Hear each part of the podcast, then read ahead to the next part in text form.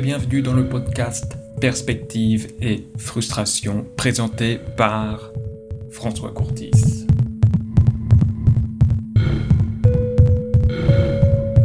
Aujourd'hui, on va se projeter jusqu'en 2022, c'est-à-dire aux prochaines élections présidentielles qui seront gagnées par un parti animaliste, par un parti vegan.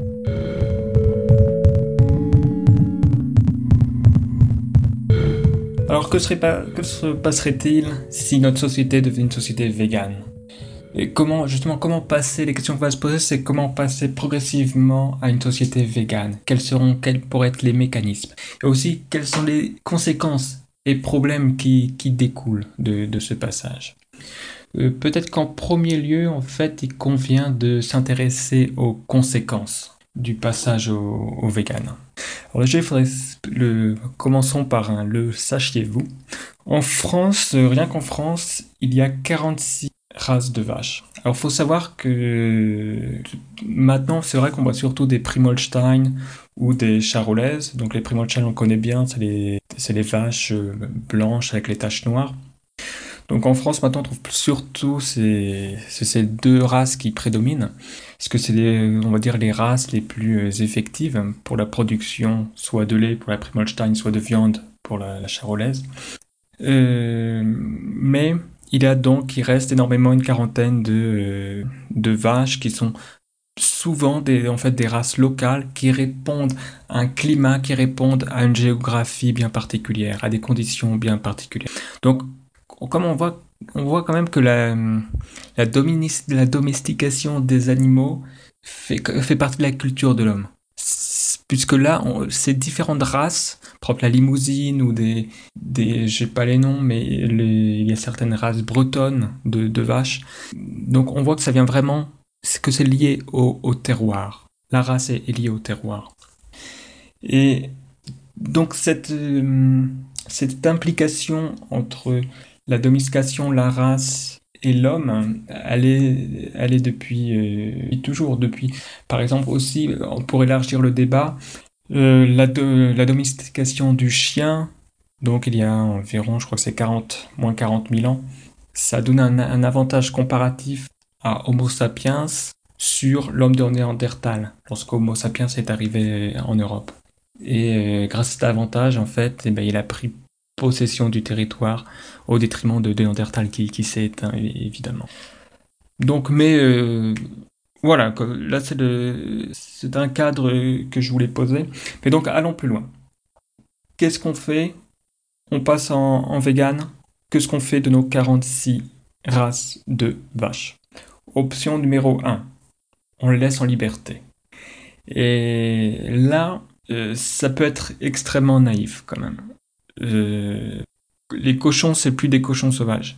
Certaines races de vaches sont vraiment inadaptées, inaptes à retourner euh, dans, un environnement euh, complètement naturel. Je rappelle que certaines vaches ne peuvent même pas mettre bas à coucher de façon naturelle. Bon, il y a quand même des, races qui sont très robustes, que ce soit, et ça ça dépend des animaux, que ce soit des petits bovins comme les euh, il y, a, des races extrêmement robustes qui pourraient passer l'hiver dehors, mais que ce soit des, vaches ou, des, les, chèvres sont des animaux très robustes. Mais certaines, euh, certaines euh, espèces ne peuvent. Donc on va se retrouver avec des animaux cadavériques en souffrance. Donc là on s'éloigne de notre objectif. Donc l'option 1 ne marche pas pour tous les animaux, il faut le savoir. L'option 2 c'est l'option euh, que j'appellerais l'option du violeur, ou l'option tant pis. Donc en gros, euh, on mange, on est en 2022, bah, on s'occupe euh, des derniers animaux d'élevage dans des réserves sans assurer leur reproduction. Donc en fait, ils vont disparaître à la prochaine génération. et pourquoi? Bah, Parce que finalement, on va prendre la comparaison que les animaux d'élevage sont comparables à des fœtus issus d'un viol de la nature. Et quand il y a un viol, il y a, l'avortement. Alors pourquoi, pourquoi cette pensée? Parce que quelque part, on pourra aboutir à cette pensée éthique, parce que quelque part, ce sont des animaux un peu bâtards, ce sont des animaux semi-naturel, semi-artificiel, sélectionné depuis des milliers d'années dans un seul but, produire plus de lait, produire plus de viande. Il y a rien de quelque part, il y a rien de naturel dans, cette sélection, dans cette processus de sélection. C'est vraiment la main de l'homme. Donc, ce sont des les animaux d'élevage sont des fœtus issus d'un viol de la nature, avortement. C'est une, c'est une position éthique. Maintenant, option numéro 3. On organise un sanctuaire, une arche de Noé, où l'on élève des vaches dans des conditions de rêve, sans le but de les manger, mais quelque part pour payer notre dette. Alors ça, ça peut être, euh, ça peut être très intéressant, surtout que quelque part, ok, on va pas les manger, mais est-ce que le lait, les produits laitiers, est-ce que finalement, euh, si, si, ces vaches sont élevées de façon extensive, est-ce que finalement on pourrait quand même pas prendre un peu de lait au passage, au lieu de le, perdre? Une vache euh, de la race Primolstein peut produire jusqu'à 40, parfois même 80 litres de lait par jour. Donc, qu'est-ce qu'on fait de ce lait? C'est une question quand même qu'on doit garder dans, les... Alors, il y a aussi des aspects écologiques, en fait, qui soutiennent justement cette dernière option, c'est-à-dire l'option de l'arche de Noé. Euh, parce qu'en fait, les bovins permettent de maintenir un système, un système semi-naturel de pâturage et de prairies ouvertes. Il faut savoir que ce sont des écosystèmes qui abritent une forte diversité, notamment euh, au niveau des plantes, des plantes, des fleurs, mais aussi des insectes vraiment spécialisés pour ce genre d'habitat euh, ouvert, en comparaison des forêts qui sont donc des habitats euh, fermés, sombres. Donc supprimer les vaches, c'est aussi supprimer en partie ces écosystèmes. évidemment, on peut toujours donc mettre, euh, garder une dizaine, la dizaine de vaches les plus, de races de vaches les plus robustes, revenir à l'option 1, c'est-à-dire qu'on les laisse en liberté.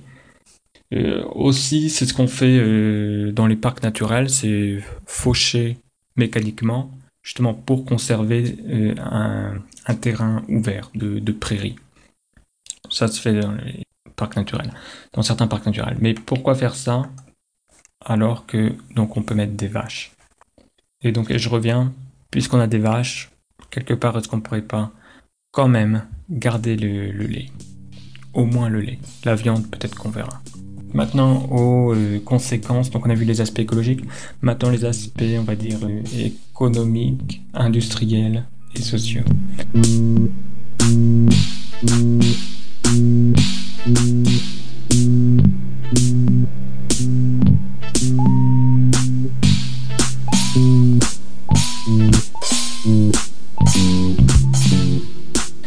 Savoir que rien que le, euh, rien que les produits, la charcuterie, les produits transformés du secteur de la viande, c'est 6,6 milliards par an. Beaucoup d'argent. Donc je suis industriel. Qu'est-ce que je fais? Puisque le problème, c'est euh, sont les aspects éthiques liés à la souffrance animale. C'est pour ça qu'on passe au véganisme. Ben, moi, en tant qu'industriel, qu'est-ce que je fais? Je crée un animal qui n'a aucune. Euh, qui n'a pas de cerveau, qui n'a pas d'organe cérébral. Voilà, donc pas aucune souffrance. Euh, quand même, pour avoir de la bonne viande, en fait, euh, je lui mets des électrodes et je le fais courir, soit sur un tapis roulant, soit. ou, ou même dans les prés. Comme ça, il me recycle, il va toujours manger de l'herbe.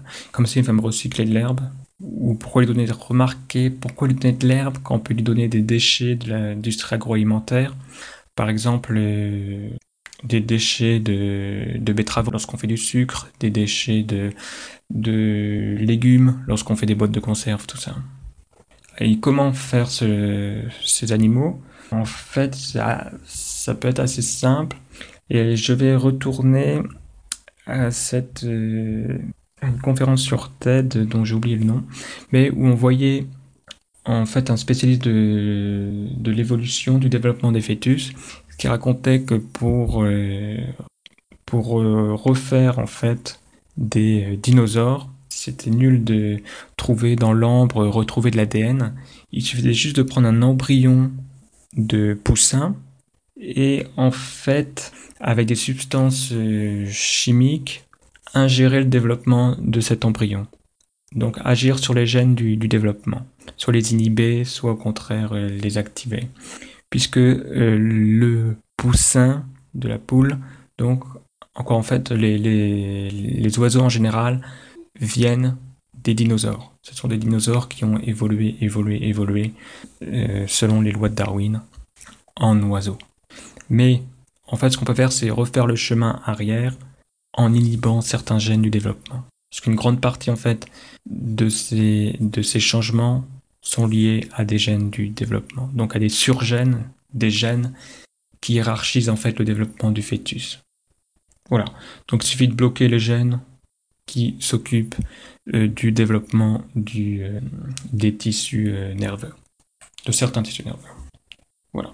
Mais est-ce que, est-ce que nous voulons de cette solution La réponse est non. C'est pour ça qu'il y a quand même des, énormément de difficultés.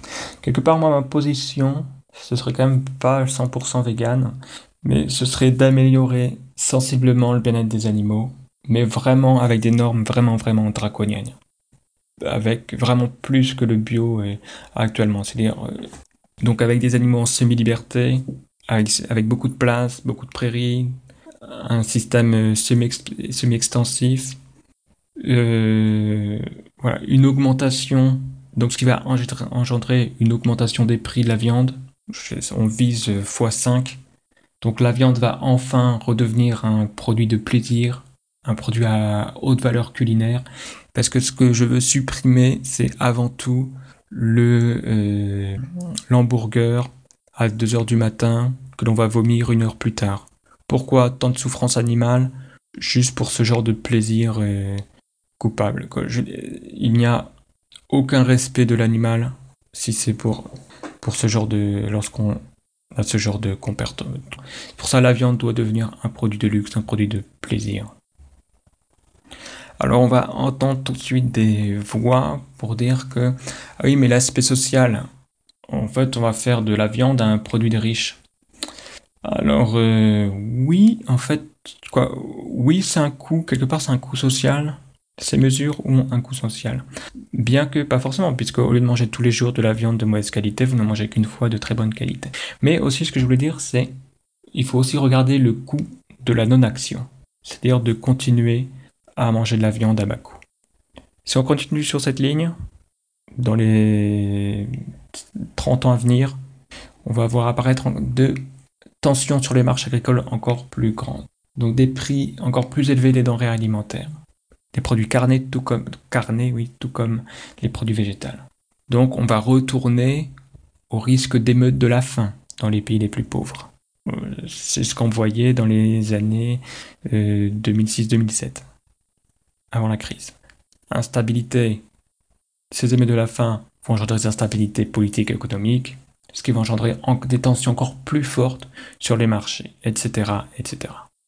Donc finalement, on voit que quelque part, qui et euh, en cas de non-action, qui est le plus sensible ben, Ce seront quand même les pauvres. Donc autant prendre des actions.